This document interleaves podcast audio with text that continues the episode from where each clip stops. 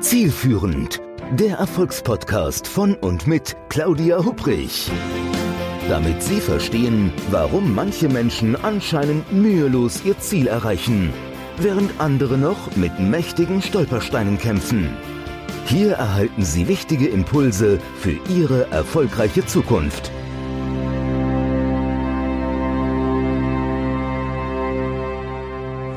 Ein herzliches Willkommen zu einer neuen Episode des Podcasts Success Journey. Dem Podcast mit Tipps, wie Sie erfolgreich Ihre Ziele erreichen. Mein Name ist Claudia Hupprich und ich freue mich, dass Sie wieder mit dabei sind. Können Sie Tango? Heute geht es nämlich ums Tanzen, um den vielleicht leidenschaftlichsten aller Tänze. Ja, und wenn Sie sich jetzt fragen, was hat denn Tango mit den Themen Selbstmanagement, Klarheit schaffen und Ziele erreichen zu tun? Das habe ich mich erst aufgefragt. Und dann habe ich mir dafür genau die richtige Gesprächspartnerin eingeladen. Ich weiß jetzt gar nicht so recht, wie ich sie vorstellen soll. Also sie sagt von sich selbst, sie ist Jägerstochter und hat die Zielstrebigkeit im Blut. Und ähm, ich weiß, sie hat Informatik studiert, sie war Trainerin einer Rollstuhl-Tanzformation, hat selbst 20 Jahre Turnier getanzt, hat jahrelang eine Surfschule auf Korsika geleitet, Sie ist Coach und Rednerin bei Vorträgen und Workshops wirklich aus Leidenschaft. Und wenn man nach ihr googelt, sind viele Artikel und Interviews mit ihr in den diversen Magazinen zu finden, von der Cosmopolitan über die Computerwoche, in der FAZ oder auch selbst in der Bild. Ich habe sie vor ein paar Wochen im Münchner Rationaltheater live und in Farbe selbst kennengelernt, als ich dort einen Vortrag gehalten habe. Und zwar direkt klar, das ist eine absolute Powerfrau, von der ich gerne in meinem Podcast etwas mehr erfahren möchte. Und ich freue mich wirklich sehr, dass sie für heute zugesagt hat. Liebe Claudia Kimmich, ein ganz herzliches Willkommen und schön, dass du heute dabei bist. Ja, vielen Dank für die Einladung. So unter Claudias hilft ja nichts, gell? Müssen wir ja einfach mal miteinander zeigen, dass Claudias sowieso die Power per se haben. So ist es, meine Liebe. Genau, sehe ich genauso. Du, ich habe ja eingangs jetzt gesagt, ähm, dass es in der heutigen Podcast-Episode ums Tanzen geht. Aber das ist natürlich nicht im eigentlichen Sinne des Begriffes, sondern du hast ein Buch geschrieben dazu, du hältst Vorträge darüber. Warte mal, wie man beim Tango verhandeln kann. Oder ist es eher andersrum, wie man beim Verhandeln Tango kann? naja, es heißt Verhandlungstango, Schritt für Schritt zu mehr Geld und Selbstwert oder mehr Anerkennung, je nachdem, ob du es von innen oder von außen betrachtest. Und ich habe halt irgendwann festgestellt, weißt du, tanzen und verhandeln ist das Gleiche. Also abgesehen davon, dass es beides zu meinen Leidenschaften gehört, ist es vom Aufbrezeln, ja, innerlich wie äußerlich, über die Partnerwahl. Tanzen und Verhandeln wäre total einfach, wenn da nicht so ein lästiger Tanzpartner auf der anderen Seite wäre. Ähm, den Korb kriegen, auf die Füße treten, führen, führen lassen, im gleichen Rhythmus sich bewegen, bis hin zum Schlussapplaus. Es ist tatsächlich das Gleiche und es ist so ein Bild, wo selbst ein Nicht-Tänzer, ja, kann mit dem einen Korb kriegen, was anfangen. Hm. Also ich, ich stelle mir gerade vor, wenn du so sagst, auf die Füße treten, ist ja jetzt schon ein bisschen her, aber ich war früher in der Tanzschule und das Schlimmste waren so die Jungs, die dann so ganz schwitzige Hände hatten, weißt du? ich erinnere mich, ja. Das ist aber übrigens auch ein schöner, schöner Punkt, weil es gab ja Damenwahl früher auch immer nur so alle, also wie ich noch auf Tanzpartys war, so alle 10, 15 Tänze.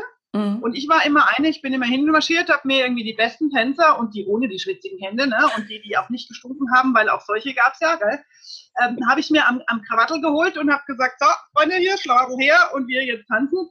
Und was ja dann auch super spannend gleich passiert ist, wenn dir die Leute so gegenseitig, wenn die dann so gucken, was diesen Frauen rauf runterblick und sagen, wieso machten die das jetzt? Und das ist so eine Mischung aus ähm, Neid und Bewunderung, weil mhm. einerseits hätten sie selber gerne die Tänzer, andererseits trauen sie sich vielleicht nicht oder Mann macht sowas auch nicht.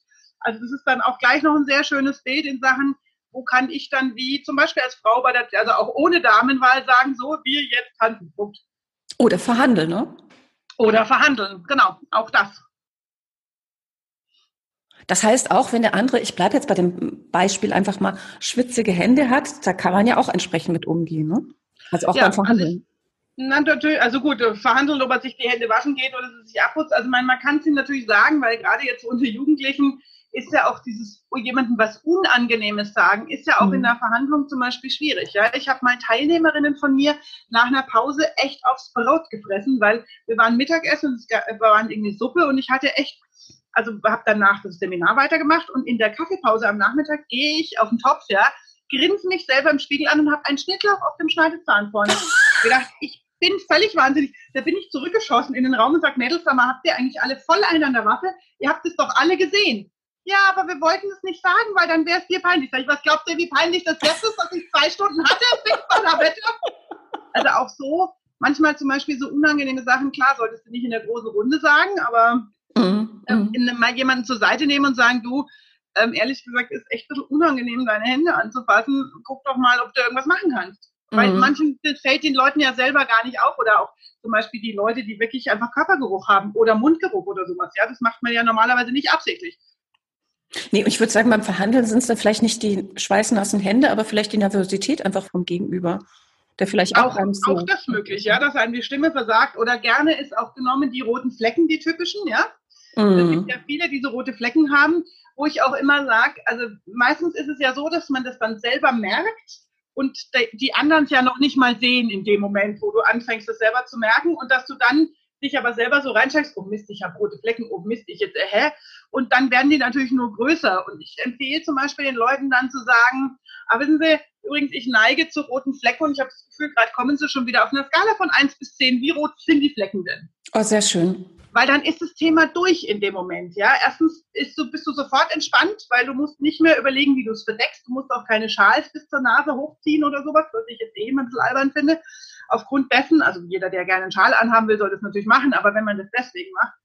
Und die, die Situation entspannt sich, weil das Gegenüber ja zu nahe, also zu immer auch selber irgendwelche Punkte hat, wo es sich unangenehm anfühlt oder man einfach sagt, ja, ich bin jetzt schon ein bisschen nervös. Weil dann ist es halt so. Du, ich denke, das gibt doch oft wirklich Sympathiepunkte, oder? Weil wenn ja, alle so also, rumschleichen um etwas, man sagen könnte, ah, oh, das könnte einem peinlich sein, darf ich das genau. jetzt sagen oder darf ich das nicht sagen? Ich muss ganz kurz erzählen, als ich war, ähm, kurz im September, glaube ich, war der Personalkongress ne, in München, da hatte ich einen eigenen Stand und dann kommt so eine sehr sympathische junge Frau auf einmal auf mich zu und ich war halt, wie man das so ist, in der Messe, aufgebrezelt, kleines schwarzes, hochreckige Schuhe, tralala, und sagt, darf ich Ihnen nur ganz kurz sagen, dieser, ich weiß nicht, wie nennt man diese Dinger denn, auf denen man die Kleider aufhängt? Weißt du, diese überlangen, dünnen Dinger, damit das irgendwie nicht vom Kleiderbügel abrutscht. Ach so, diese, diese Häkchen, diese, diese, diese Nupsis, die irgendwie da. Äh, also irgendwas, so was halt im Kleid in den Klamotten drin sein muss. Und das war bei mir nicht drin, sondern an beiden Seiten hing das zu meinem Ärmel draußen. Und es dauerte bestimmt, also war bestimmt zwei Stunden stand ich schon auf der Messe und habe freundlich mit den Menschen gesprochen. Und dann sagte sie die Dame, darf ich Ihnen das sagen? Die hat das so nett gesagt, äh, dass es mir auch gar nicht peinlich sein musste. Also ja, genau. Und du hast dann die Chance, es zu ändern, ja, weil wenn genau. du es abends selber feststellst oder zum Beispiel auf Videos selber feststellst oder sowas, ja, genau. dann ist es halt blöd. Also ich denke, das ist auch immer die Frage, wie man da auf Menschen zugeht und ähm, mit welcher Leichtigkeit man das auch irgendwo macht. Ja, genau. Du, jetzt, jetzt kommen wir mal, mal gerade von meinem, meiner Peinlichkeit bei der Messe ja. zurück zu deinem Thema Verhandlungstango. Also ich habe so in der Vorbereitung zu unserem Gespräch, habe ich mir so überlegt, hm, verhandeln, wie ist es denn eigentlich? Wie fühle ich mich dabei? Also wo ich jetzt sagen würde, eigentlich ganz okay. Aber ich glaube, wenn man so jetzt so, ich weiß nicht, ob es da Statistiken gibt, ähm, also zu meinem Thema Ziele erreichen, ähm, gibt es tatsächlich, selbst beim Bundesamt für Statistik, gibt es Statistiken darüber, ich denke zum Thema Verhandeln bestimmt doch sicher irgendwo auch. Ich glaube, das ist etwas, was die meisten Menschen jetzt nicht so glücklich macht oder so gerne machen, oder? Was naja, also tatsächlich Statistiken kenne ich jetzt keine, aber mein voller Coaching-Raum sagt natürlich, dass es äh, für die meisten, also gerade das Thema um Geld verhandeln. Verhandeln selber ist, glaube ich, noch nicht so schlimm sondern halt ums eigene Geld oder dieses, diese Gespräche, wenn es dann tatsächlich aufs Geld kommt, weil, weil sich, also bei zum Beispiel Selbstständigen, ja, oder auch bei eben Angestellten hat das dann natürlich bei der Gehaltsverhandlung immer gleich was auch mit dem Selbstwert zu tun. Mhm. Ich glaube, generell wird Verhandeln ähnlich wie Konflikt halt mal von vornherein eher als negativ betrachtet. Mhm. Und dann wird sich halt damit nicht beschäftigt, ja. Und dann, ich meine, klar, wenn du, also auch, weißt du, wenn du im Sport irgendwas anfängst zu trainieren, ist es am Anfang auch schwer. Ja, bis mhm. ich eine Doppeldrehung gemacht habe, das hat schon auch eine Weile gedauert. Jetzt mache ich sie ganz locker und merke es noch nicht mal, wenn ich es im Vortrag mache.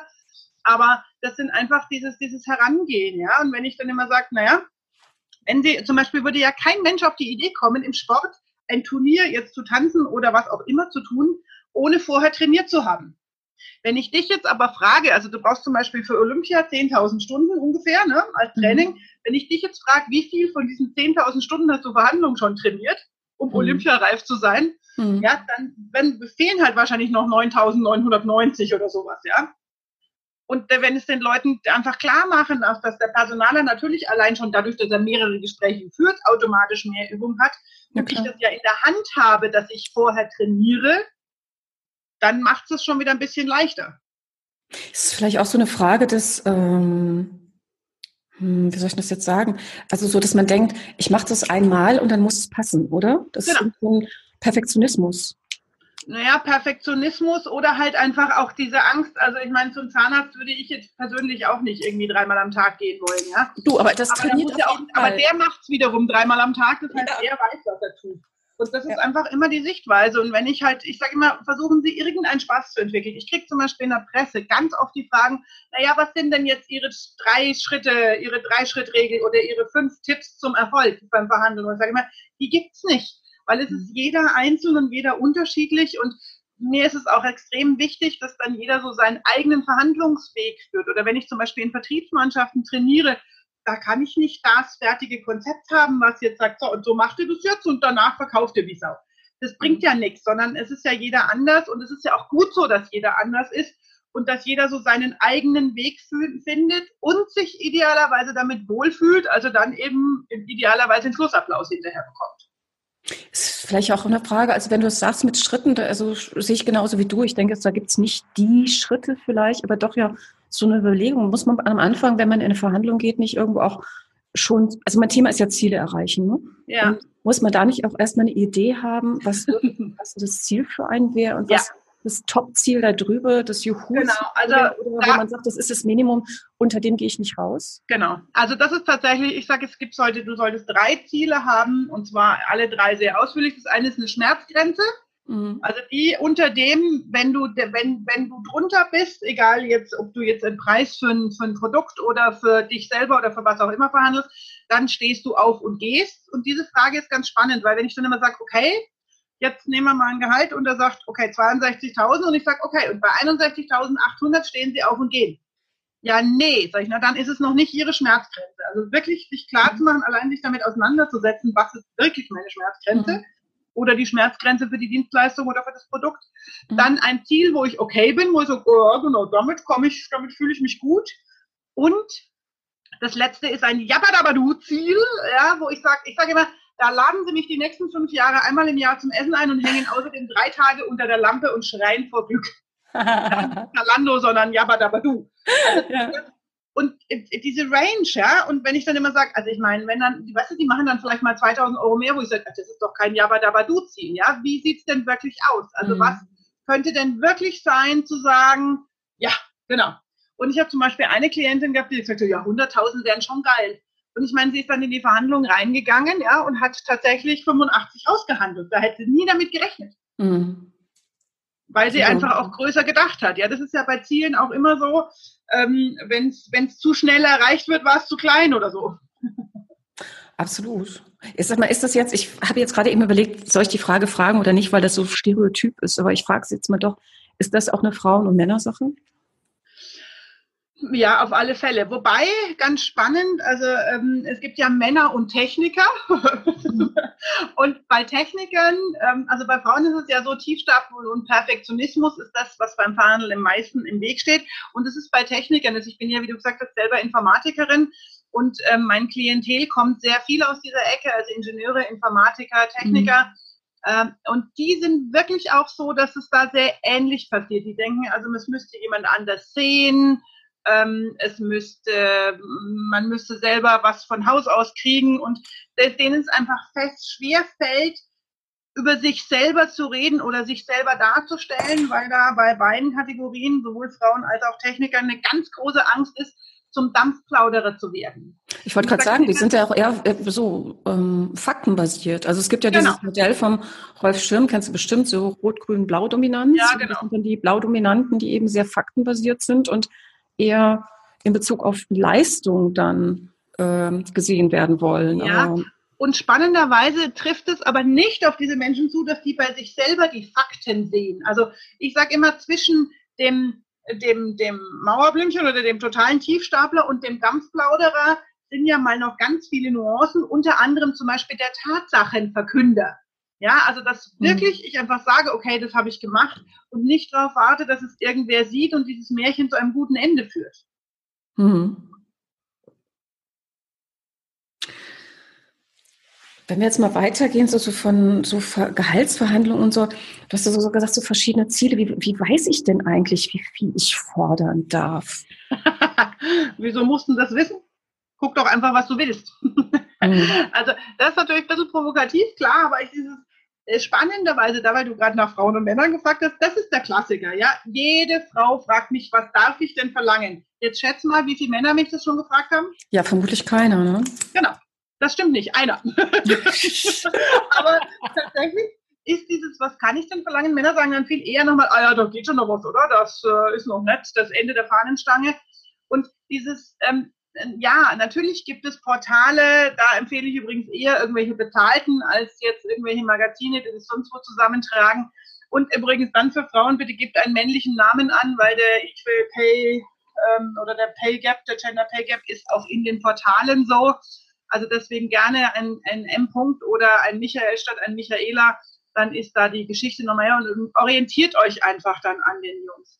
Aber ich weiß gar nicht, ob es wirklich so drum geht, was man verlangen darf, weil ich habe wirklich schon von 100% Steigerung, also Verdoppelung bis hin zu gar nichts in allen Chargen, in allen Branchen, in allen Funktionen schon alles erlebt. Auch was, also wirklich mhm. Sachen, die von den Zahlen nach unten und nach oben extrem weit von der Gaußschen Normalverteilung weg war. Ja, also insofern finde ich die Frage, was, woher weiß ich, was kann man verlangen, ist, ja, sich darüber auseinandersetzen, was will ich und was bin ich tatsächlich wert und sich einfach auch seine eigenen Kompetenzen klar machen und auch auf die Matte schaffen, so dass du sie halt auch immer hast, dass du sagen kannst, okay, das kann ich, das bin ich, das habe ich schon gemacht und das ist der Nutzen, den ich auch für das Unternehmen oder für den. Kunden bringe. Das ist, glaube ich, der wichtigste Punkt, dass die wenigsten Menschen sich klar machen, was ist denn der Nutzen an der Geschichte.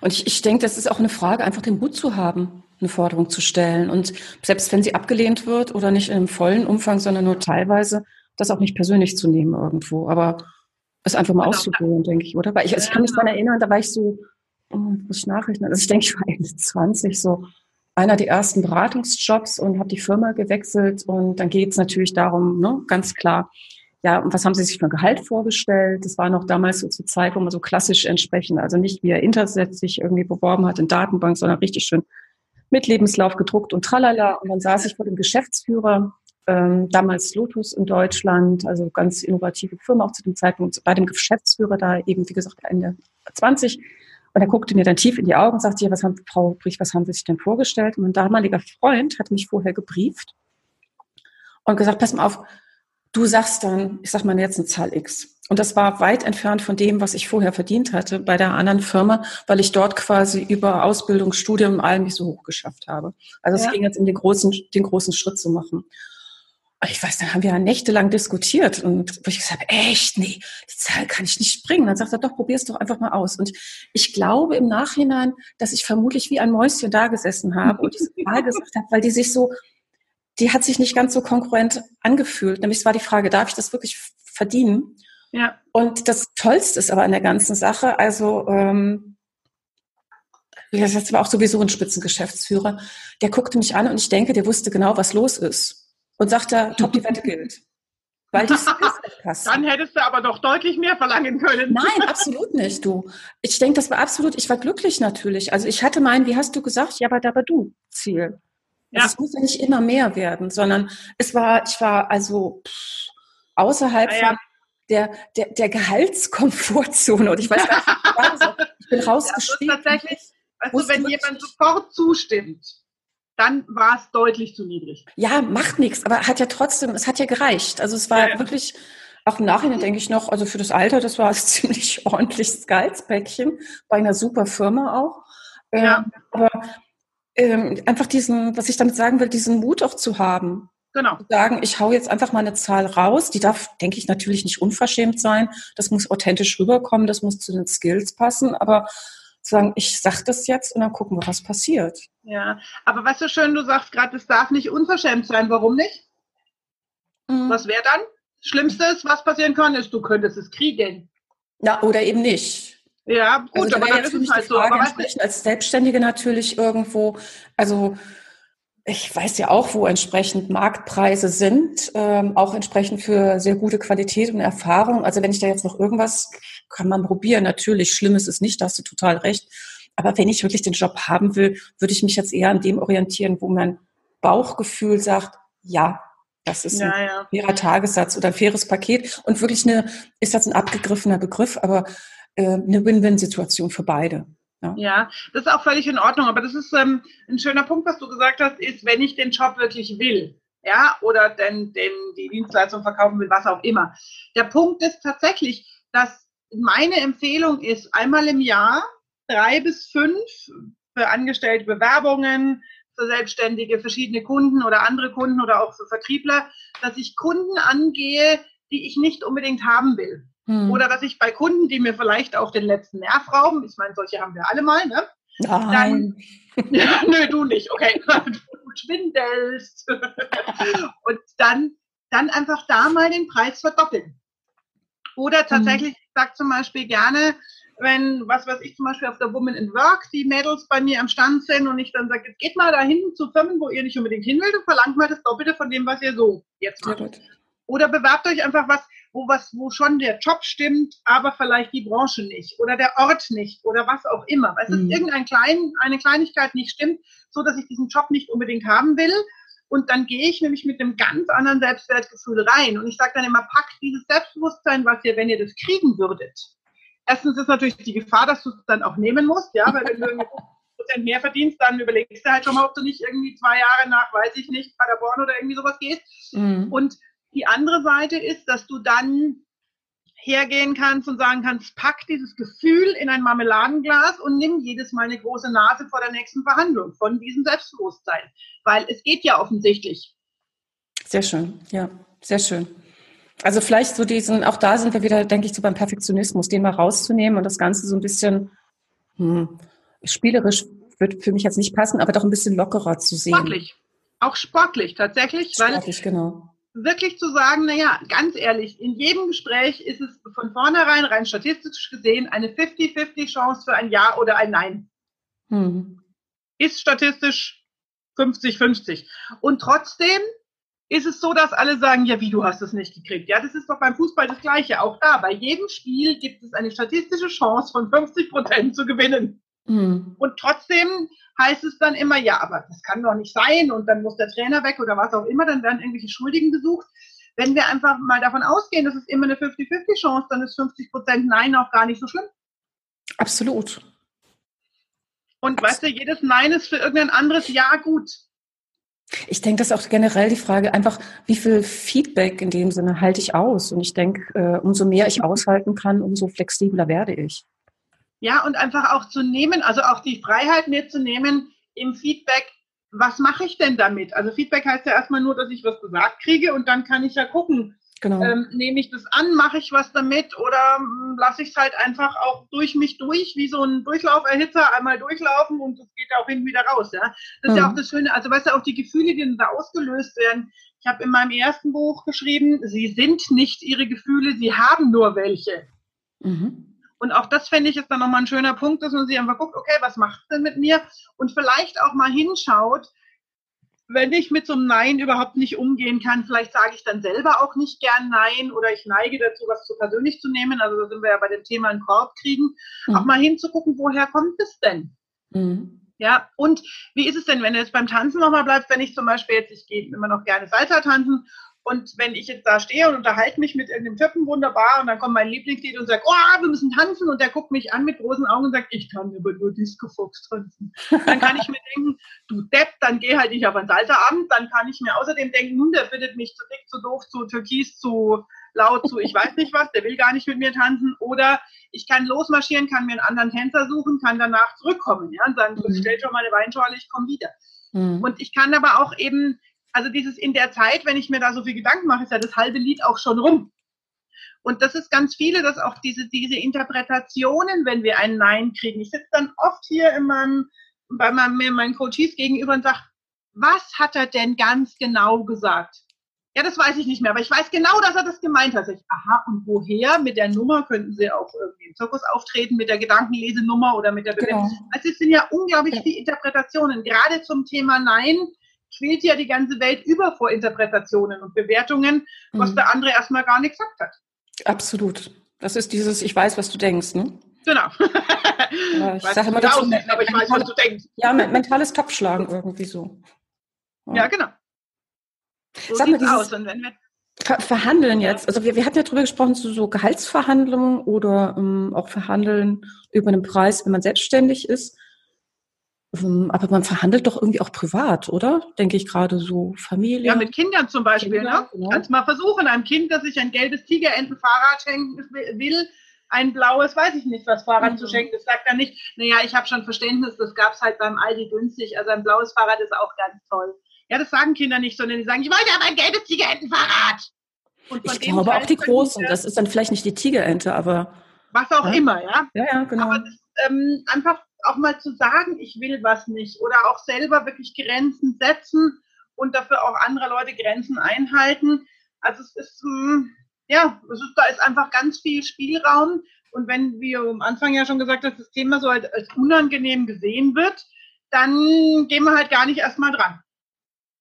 Das ist spannend, Claudia, was du jetzt sagst, weil ich muss sagen, also ich finde Verhandeln, also nicht immer positiv, aber doch eigentlich eher neutral. Ähm, aber jetzt so, hast du so ein paar Impulse für mich wiedergegeben, wo ich so denke, ich freue mich richtig so auf die nächsten Ich bin dann ähm, gespannt auf deine Berichte. Ja, absolut, absolut. Nee, aber es ist wieder so, ne, wo man denkt, ach ja, stimmt, das könnte ich irgendwie auch noch machen. Sag mal, wenn man über dich noch mehr erfahren möchte oder dich kontaktieren möchte, was muss man denn da tun? Bist du irgendwie in Social Media unterwegs oder wie nee, also ich bin ja eher, du weißt schon, schüchtern und zurückgezogen. Also ja, eigentlich absolut. findet man mich. Deswegen bin ich auch immer nur so in der Presse, weißt du, damit man mich nicht so sieht. Deswegen haben wir auch einen Podcast gemacht, damit man mich nicht empfiehlt. genau. Nein, natürlich findest du mich auf der Webseite unter www.kimmich.de findest du alles und zwar ganz wichtig mit einem M. Das mit zwei M ist der Fußballspieler und nein, ich bin nicht mit ihm verwandt. Okay. Ja, ich hatte mal ganz lustig auf Twitter eine Anfrage, da waren wir irgendwo gestanden und haben gesagt, so, wir sind bereit. Und dann kam so ein Twitter, ja, ihr Sohn soll Fußball spielen. Da habe ich dann nur so geschrieben, wenn es mein Sohn wäre, könnte er das ohne mich.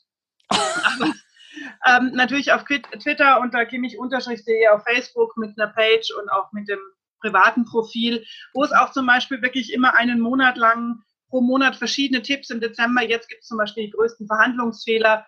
Es gibt einen YouTube-Kanal, Super. Es gibt das Buch, das natürlich auch mit, also da kann man natürlich auch die Widmung bei mir kaufen. Das Buch ist dann inklusive. Ne? Mhm. Also finden, glaube ich, ist nicht so schwierig. Okay, also einfach Claudia und Kimmich, aber auf jeden Fall bitte mit einem M mit einem M und was ich natürlich allen Leuten, die mich suchen wollen, mitgebe, wenn ihr mit mir fertig werdet im Verhandeln, dann werdet ihr auch mit jedem anderen da draußen. Super. Claudia, du, das lassen wir jetzt aber als Schlusspunkt hier stehen, oder? du, ich danke dir, meine Liebe, ganz herzlich dafür, dass du heute hier mit dabei warst. Ich durfte, hatte ich ja gesagt, vor ein paar Wochen dich schon live und in der Farbe in München erleben. Ich freue mich jetzt total über das nette Gespräch und vor allen Dingen auch, dass du die Zeit gefunden hast dafür. Ähm, ich bin mir sicher von Zuhörerinnen und Zuhörern, dass es da bestimmt hoffentlich jede Menge Impulse gibt, ähm, ja, zum Mitnehmen. Also ich habe auf jeden Fall jede Menge mitgenommen. Dankeschön an dich. Danke auch an dich und an euch da draußen. Setzt es um, gewinnt eure Verhandlungen, dann tut ihr mir den allergrößten Gefallen. Spitze. Und da habe ich, glaube ich, eigentlich fast nichts mehr hinzuzufügen, außer dass ich mich natürlich gerne heute auch jetzt von Ihnen verabschieden möchte. Ich hoffe, Ihnen hat diese Podcast-Episode wieder gefallen und Sie wissen ja, ich freue mich immer gerne auf positive Bewertungen im Podcast-Portal oder wenn es bestimmte Themen gibt rund um das Thema Klarheit erreichen, Ziele umsetzen, dann freue ich, schicken Sie mir einfach eine E-Mail, gucken Sie auf der Facebook-Seite vorbei. Ich bin Xing und LinkedIn zu finden. Und ja, wenn Sie anderen Menschen von dem Podcast erzählen, das wäre natürlich auch super. Ich freue mich, wenn Sie bei der nächsten Episode wieder mit dabei sind und ich wünsche Ihnen bis dahin eine gute, erfolgreiche Zeit. Machen Sie es gut. Ihre Claudia Hubrich. Zielführend, der Erfolgspodcast von und mit Claudia Hubrich. Claudia Hubrich ist Managementberaterin, Business Coach und Managing Partner von Consulting at Work. Sie berät seit mehr als 20 Jahren Menschen und Unternehmen, die sich entweder in Veränderungsprozessen befinden oder sich in solchen befinden wollen. In ihren Vorträgen, Coachings und Workshops gibt sie Impulse für mehr Klarheit, Motivation und Umsetzungskompetenz, damit sie das kleine oder große Stück Veränderung erreichen, welches sie sich wünschen. Und kostenlose Impulse, wie Sie an Ihr Ziel gelangen, finden Sie auch unter www.claudia-hupprich.com. Schauen Sie gleich vorbei